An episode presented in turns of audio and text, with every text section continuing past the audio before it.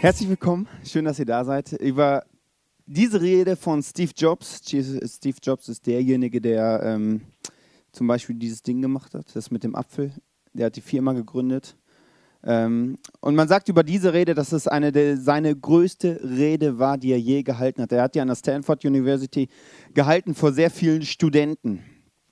Und das, was der in dieser Rede, also man könnte fast sagen Predigt, eigentlich müsste ich jetzt gar nichts mehr sagen, da steckte schon so viel Gutes drin. Ähm, und ein paar Sachen, du kannst dir die online gerne mal anhören. Ähm, die ganze, wir haben glaube ich jetzt vier Minuten gesehen, du kannst dir die ganzen 16 Minuten mal reinziehen. Da steckt so viel Gutes drin. Und er sagt da zum Beispiel, wenn du jeden Tag so lebst, als ob es dein letzter Tag ist, dann wirst du eines Tages Recht behalten. Das ist mal ein tiefer Satz, oder? Wenn du jeden Tag so lebst, als ob es dein letzter ist, wirst du irgendwann Recht behalten. Wir wissen, dass wir irgendwann alle sterben müssen. Wann, weiß keiner. Genau. Ich weiß, dass ich wahrscheinlich oder ich hoffe, dass ich noch 40, 50, 60 Jahre lebe, aber wissen tue ich es nicht. Und Steve Jobs sagt, ähm, es macht einen Unterschied, wenn du mit den Gedanken morgens deinen Tag startest, wenn du startest, hey, wie, was würde ich tun, wenn das mein letzter Tag ist? Und das ist der Ansatz, der dahinter ist. Würde ich das Gleiche tun, was ich heute tun würde, wenn ich wüsste, das wäre mein letzter Tag? Es ist sehr provokant, aber ich glaube, es lohnt sich, darüber nachzudenken. Also morgen ist Montag, du kannst aufstehen, kannst in den Spiegel gucken und überlegen, hey, würde ich das, was ich heute tue, auch machen, wenn ich wüsste, das wäre mein letzter Tag? Als ich mir die Frage gestellt habe, habe ich gedacht, ja, ich möchte ja noch die Reise machen, ich möchte die Leute noch sehen, das erleben, jenes erleben und so weiter und so fort. Aber ich glaube, der Ansatz, der dahinter steckt, ist ein ganz, ganz anderer. Es geht nicht darum, welche Erlebnisse ich noch habe, sondern die Frage ist, macht das, was ich tagtäglich tue, auch Sinn? Und macht das auch Sinn, vielleicht sogar über den Tod hinaus? Und darüber nachzudenken, es geht dabei nicht um Routineaufgaben, ob du jetzt putzt und kochst, das gehört da irgendwie dazu. Aber so, wenn du den ganzen Tag betrachtest, macht es Sinn, was du machst, oder macht es keinen Sinn? Und Steve geht auch noch einen Schritt weiter. Er sagt, wenn er diese Frage, ob er das, was er machen würde, ähm, wenn er wüsste, ob das dann sein letzter Tag ist, war das jetzt richtig? Egal, also wenn er wüsste, das wäre sein letzter Tag, ob er das noch machen würde, wenn er diese Frage mehrmals in der Woche, also sagen wir mal fünfmal, mit Nein beantwortet, hat er was geändert. Da hat er was in seinem Lebensstil geändert. Also du kannst es gerne morgen mal ausprobieren. Morgen ist Montag, fang einfach an, frag dich jeden Morgen diese Frage. Mal gucken, ähm, was du nach einer Woche sagst. Aber dieser Ansatz, der dahinter ist, der äh, völlig provokant ist, ist aber derjenige, hey, ich habe ein Leben und wie lebe ich dieses Leben? Und genau in dieser Serie wollen wir uns damit beschäftigen, ähm, warum lebe ich, warum bin ich, wie ich bin. Und wir be beschäftigen uns damit, dass Gott eine Idee über, für dein Leben schon hat, bevor du überhaupt gezeugt worden bist, obwohl du überhaupt dich es gab, also im Mutterleib deiner Mutter. Vorher hat er schon eine Idee mit deinem Leben. Und Steve sagt auch, das finde ich sehr interessant, verschwende nicht dein Leben, indem du das Leben anderer lebst. Und da ist die Frage, was ist Gottes Idee für dein und mein Leben? Was ist Gottes Idee für mich? Was ist das, was ich machen sollte nach, ähm, nach Gott, wenn, was er über mich denkt? Und damit beschäftigen wir uns und wir beschäftigen uns mit einem Bibelvers, der steht in Sprüche 29, 18. Wo keine Offenbarung ist, wird das Volk wild und wüst, aber wohl dem, der auf die Weisung achtet. Das hebräische Wort für ähm, Offenbarung ist Kason und bedeutet Traum und Vision. Wo kein Traum ist, wo keine Vision ist, geht es bergab, ist es wüst und leer. Wo kein Traum, wo keine Vision ist, wirst du ein Leben leben, wo du am Ende des Lebens sagst, okay, ich war viel auf der Suche, aber ich war nie wirklich am Ziel. Und die Frage, die wir uns stellen, was ist am Ziel zu sein? Und ich bin davon überzeugt, dass es auch hier auf dieser Erde ein Ziel gibt, wo du drin leben kannst. Suche ist nur kurzfristig mal ein Zustand aber im Normalfall sollte sein, dass du irgendwie angekommen bist. Und ich wünsche dir, dass du nicht ein Leben lebst, wo du wirklich am Ende dann sagst, ja, mein Leben hat keinen Unterschied gemacht zu 90 Prozent der anderen Leute. Mein Leben war irgendwie so normal, wie jedes Leben halt auch. Ich glaube, wenn Gott sagt über dein Leben, er hat eine einmalige Idee, dass er auch was Einmaliges vorhat mit dir. Und es ist nie zu spät anzufangen. Wir sind jetzt am Ende der Serie. Wir sind jetzt schon fünf Wochen, haben wir darüber gesprochen. Aber es ist nie zu spät anzufangen. Du kannst dir, kannst dir online die Podcasts anhören. Du kannst dir ein Heft kaufen. Es gibt ein Heft, das heißt Kazone. Das kannst du dir am Welcome Point kaufen. Du kannst verschiedene Möglichkeiten nutzen, um praktisch zu werden. Und das ist wirklich wichtig. Es geht nicht darum, das theoretisch zu wissen, dass Gott eine Idee für mein Leben hat. Es geht darum, praktisch zu werden, Dinge umzusetzen. Und bevor wir jetzt einsteigen in die Zielgerade dieser Serie, wie wir Dinge ganz praktisch ähm, umsetzen können, möchte ich nochmal einen kleinen Rückblick wagen. Ich bin davon überzeugt, dass Gott mit deinem Leben extrem viel vorhat und dich für viele Dinge gebrauchen will, was auch immer das konkret ist. Und wir haben gestartet mit dem ersten, das ist die Entscheidung. Glaube ich, dass da ein Gott ist? Glaube ich, dass das da ein Gott ist, der einen Plan für mein Leben hat? Glaube ich, dass, dass es einen Sinn für ein Leben gibt? Glaube ich das? Ja oder nein? Also du merkst, heute wird sehr praktisch, du musst Entscheidungen treffen. Wenn du keine Entscheidung triffst, ist es auch eine Entscheidung. Also du musst dich entscheiden, glaube ich, dass da mehr ist, wie ich es vielleicht bis jetzt kenne. Und dann sind wir weitergegangen. Wir haben uns drei verschiedene Bereiche angeguckt und der erste Bereich ist die Vergangenheit. Wir haben geschaut, wo in meiner Vergangenheit sind Hinweise auf diesen Traum, auf diese Vision, auf dieses Kason, was Gott für mein Leben hat. Und haben geschaut, äh, vielleicht Umstände, wie bin ich aufgewachsen? Das sind Hinweise. Oder Verletzungen. Wo sind Verletzungen in deinem Leben, wo dich Menschen verletzt haben? Und dabei ist sehr wichtig zu schauen, sind diese Verletzungen wirklich geheilt? Oder sind sie, wenn ich ganz ehrlich bin, noch am Bluten? Wenn sie noch am Bluten sind, wirst du immer, wenn deine Berufung oder wenn es nach vorne geht und du deinen Person herausfinden möchtest, was Gottes Traum für dein Leben ist, wirst du immer einen Bereich ausklammern. Und das ist der Bereich, wo du verletzt worden bist. Deswegen ist es wichtig, die Verletzung anzugehen, zu gucken, dass ich innerlich geheilt bin.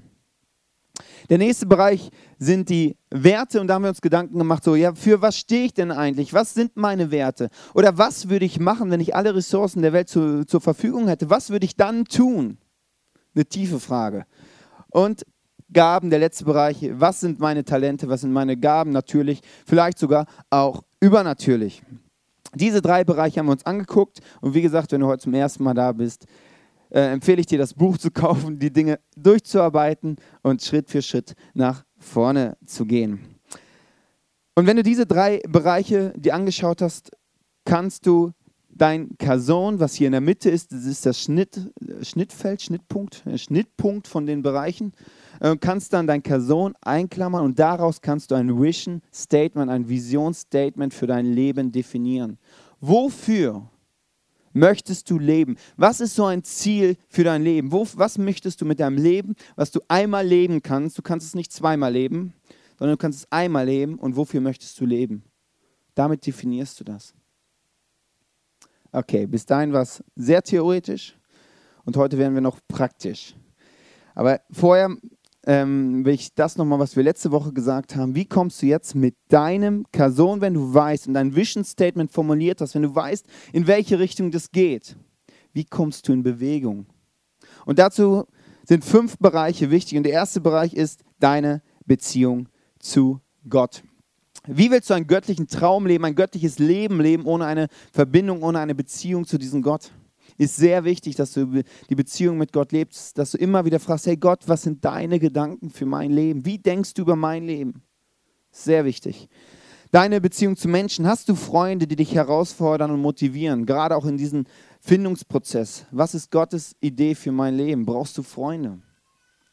Hast du auch Freunde, in die du dich investierst? Dein Körper. Hältst du deinen Körper fit? Was isst du? Was trinkst du? Ist auch sehr wichtig ähm, Sport, ähm, ja, ähm, ein Ruhetag. Wie sieht es aus mit Stress? Bist du dauernd unter Stress? Ist nicht das, was Gott geplant hat für dich. Deine Finanzen. Hast du einen guten Bezug zu deinen Finanzen? Ist Geld etwa, etwas Positives für dich? Planst du deine Finanzen? Zum Schluss, deine Arbeit. Machst du Dinge in deinem Alltag, die auch deinem Kason entsprechen? Machst du Dinge, die deiner Berufung entsprechen? Oder machst du Dinge, weil du sie halt irgendwie machst. Und diese fünf Bereiche sind wichtig und wichtig, dass sie auch gleichmäßig ausgebaut sind. Sonst läuft das Rad nicht rund, sonst eiert das so ein bisschen. Und dabei der Gedanke ist, dass ich immer wieder bei allen Sachen, bei dem Rad, bei, bei diesen drei Kreisen, dass ich immer wieder frage, Gott, was ist denn deine Idee? Gott, was würdest du denn mit meinen Finanzen machen? Da brauchst du diese Verbindung zu Gott, die ist sehr entscheidend, um einen göttlichen Traum zu leben. Du musst da fragen, hey Gott, wie, wie würdest du das denn machen, um reinzukommen in diesen Traum, in die Vision, die Gott für dein Leben hat? Theorie ist zu Ende. Jetzt wird es praktisch. Jetzt wird es praktisch, weil bis dahin ist alles nett. Kannst du dir auch schön zu Hause irgendwie einrahmen und ist toll. Du musstest, okay, du musstest ein bisschen ehrlich werden, klar. Das musstest du, das ist vielleicht auch schon der erste Schritt. Aber jetzt wird es praktisch, dass es wirklich, dass du mit deinem Person so wirklich in Bewegung kommst und Dinge in deinem Person bewegst, beziehungsweise ähm, in deinem Person leben kannst. Und dazu möchte ich dir eine Bibelstelle vorlesen, eine Bibelstelle, die, wo Luther gesagt hat, ja, die würde ich am liebsten nicht mit reinnehmen in die Bibel. Die ist recht provokant. Am liebsten, äh, Luther war immer so Gnade und alles toll, ja? ist auch super, stimmt auch, aber Luther hat gesagt zu der Bibelstelle, ja, die würde ich am liebsten rauslassen. Und viele Theologen haben da schon viel drüber diskutiert. Jakobus 2,14. Was nützt es, meine Geschwister, wenn jemand behauptet, ich glaube, aber er hat keine entsprechenden Taten vorzuweisen. Kann der Glaube als solcher ihn retten? Oh, da kann man diskutieren. Der Gedanke dahinter ist, wenn du Jesus angenommen hast, angenommen hast, dass er am Kreuz für dich gestorben ist, dann reicht das und es ist genug. Du kommst in die Ewigkeit, du kommst im Himmel, du hast alle diese schönen Sachen, die du dann erleben darfst. Und das stimmt und das ist richtig und das passt so. Aber wenn wir in die Bibel schauen, redet die Bibel immer von einem tatkräftigen Glauben. Ein Glaube, der dann kräftig ist durch Taten, durch Dinge, die du tust. Ähm, Jakobus 2, 15 bis 17. Angenommen, ein Bruder oder eine Schwester haben nicht genügend anzuziehen oder es fehlt ihnen an dem, was sie täglich zum Essen brauchen. Wenn nun jemand von euch zu ihnen sagt, ich wünsche euch alles Gute, hoffentlich bekommt ihr warme Kleider und könnt euch satt essen, aber ihr gebt ihnen nicht was sie zum Leben brauchen, was nützt ihnen das? Genauso ist es auch mit dem Glauben. Wenn er keine Taten vorzuweisen hat, ist er tot. Er ist tot, weil er ohne Auswirkungen bleibt. Weiter später schreibt Jakobus noch, genauso nämlich wie, wie der Körper ohne Geist, ohne den Geist ein toter Körper ist, ist auch der Glaube ohne Taten ein toter Glauben. Woher weiß du, ob du wirklich glaubst? Woher weiß ich, ob du wirklich glaubst? Ich sehe es an dem, was du tust. Jesus hat nie davon gesprochen, bekehr dich, nimm mich an, nimm dich in mein Leben auf und dann kannst du chillen, bis du irgendwann mal stirbst, dann kommst du im Himmel, dann ist alles toll. Hat er nie von geredet, er hat immer davon geredet, nimm mich auf in deinem Leben. Erkenne, dass ich der lebendige Zugang zu einer Gottesbeziehung bin, nach der sich dein Herz sehnt. Und dann mach etwas. Es ist immer ein Action-Step danach. Immer. Und Jesus selber hat gesagt, meine Speise von dem, was mich satt macht, das, was mich das erfüllt, ist den Willen meines Vaters zu tun, zu tun. Und ich merke, dass wir in Deutschland, die Christen in Deutschland, also ich auch, es fehlt uns nicht an Wissen. Definitiv nicht. Wir haben Wissen und was man alles machen kann. Ich glaube, wir haben mindestens 50 Bibelschulen in Deutschland. Ist es super? Aber da geht's, also ist Wissenmangel haben wir definitiv nicht. Da, wo wir mehr Mangel haben, ist es zu tun. Wissen kannst du dir recht schnell aneignen. Tun ist eine andere Geschichte. Aber woher weiß ich, ob du das, was ich in den letzten Wochen dir erzählt habe, wenn du da warst, ob du das wirklich glaubst, indem ich mir anschaue, ob sich in deinem Leben etwas ändert.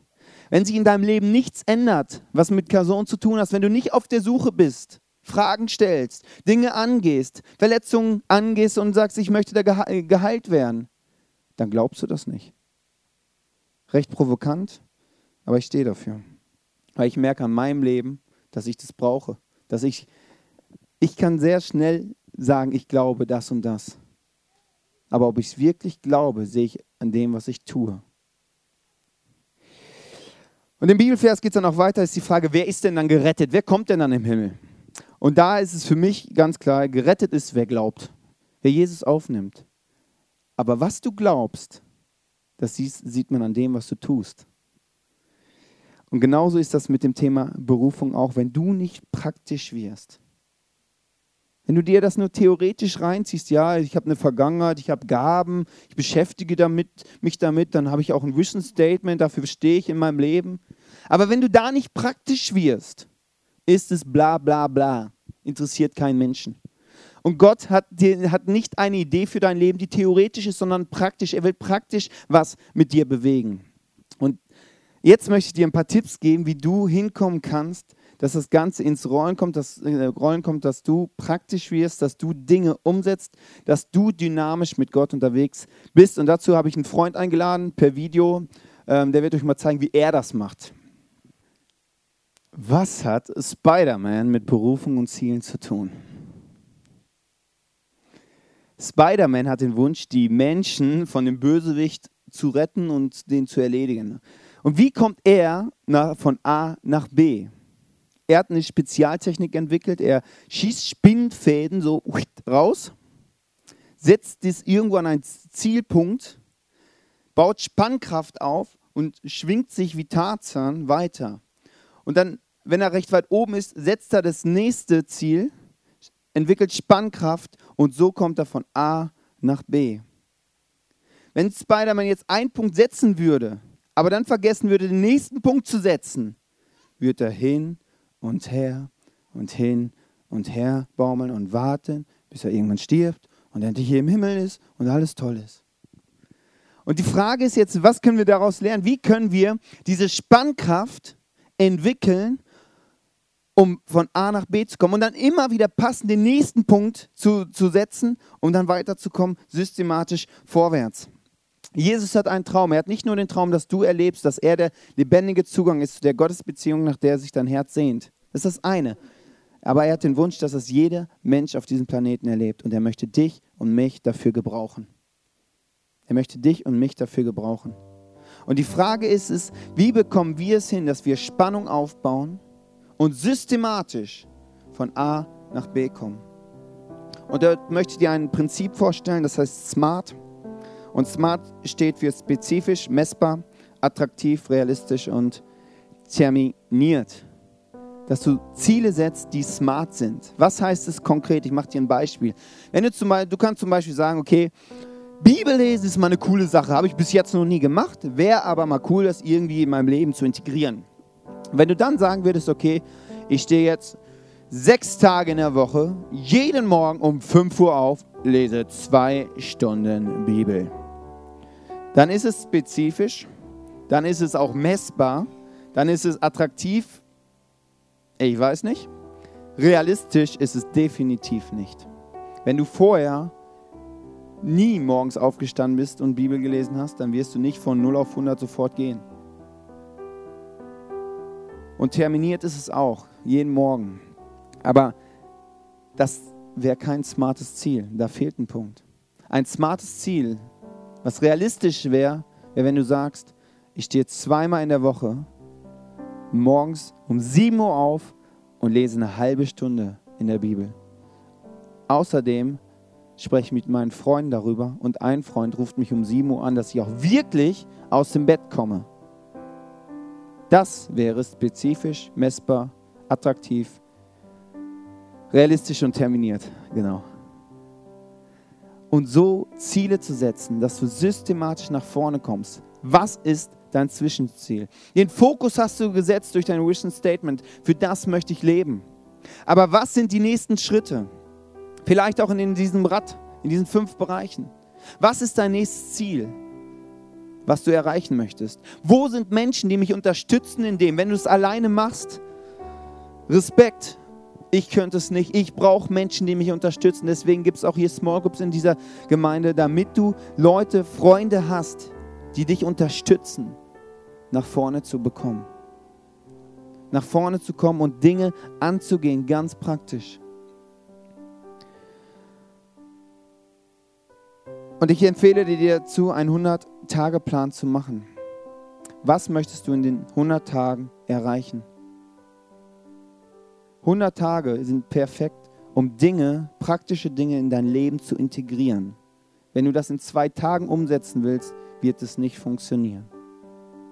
Mach dir einen Plan, mach dir wieder einen Plan, mach dir wieder einen Plan, dass du Stück für Stück Dinge in dein Leben integrierst. Nicht alles auf einmal, das wird nicht funktionieren.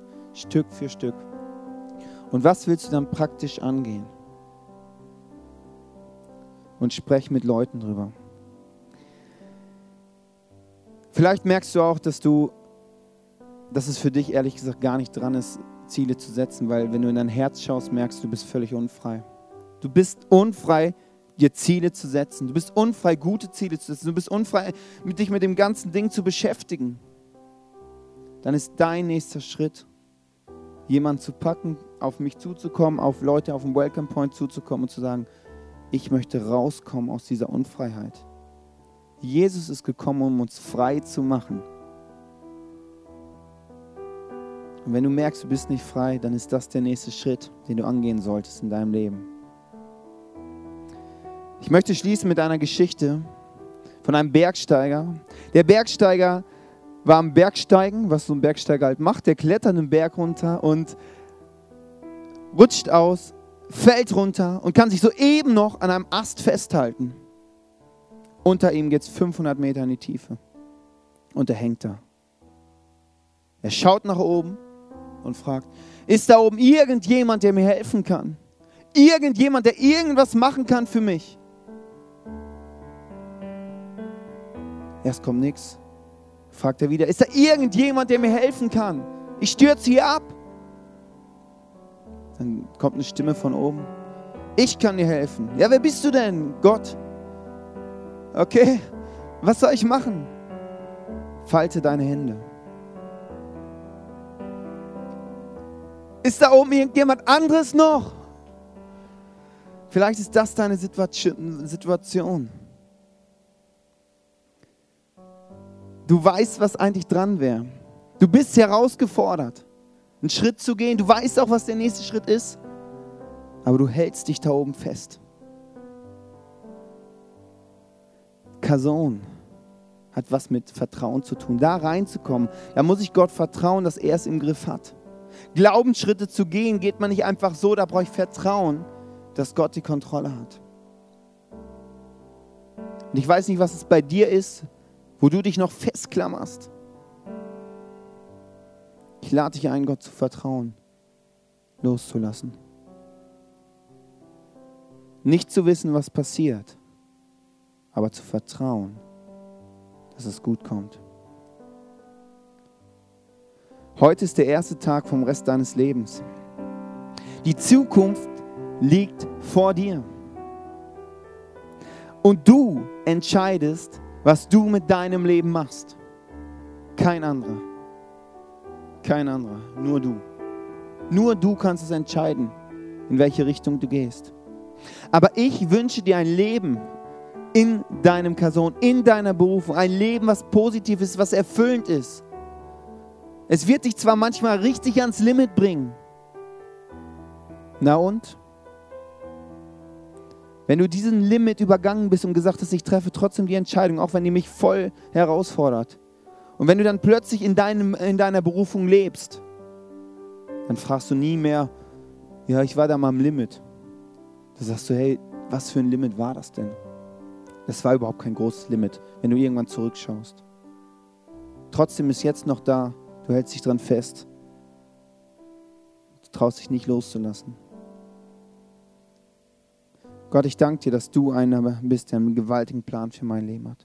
Der das Beste vom Besten für mich parat hat. Der eine Idee für mein Leben hat. Damit ich ein Leben habe, wo ich aufblühe, was ich genießen kann. Dafür danke ich dir.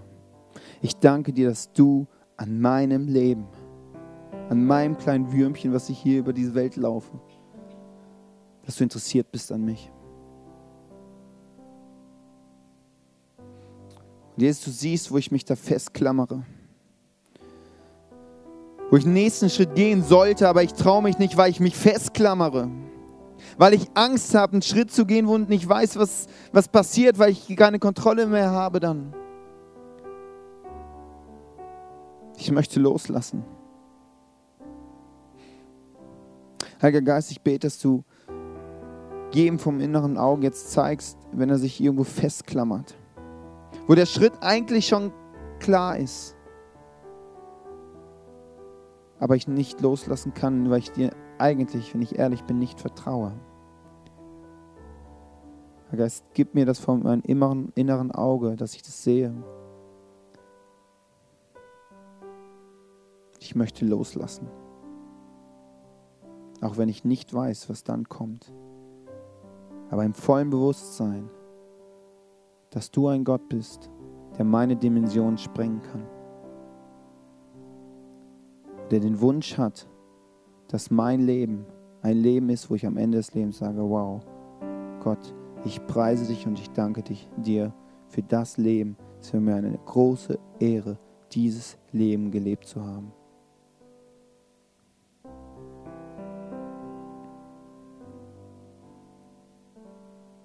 Amen. Genau das wünsche ich dir. Dass du irgendwann am Ende deines Lebens stehst. Vielleicht auch schon am Ende dieses Jahres da bist.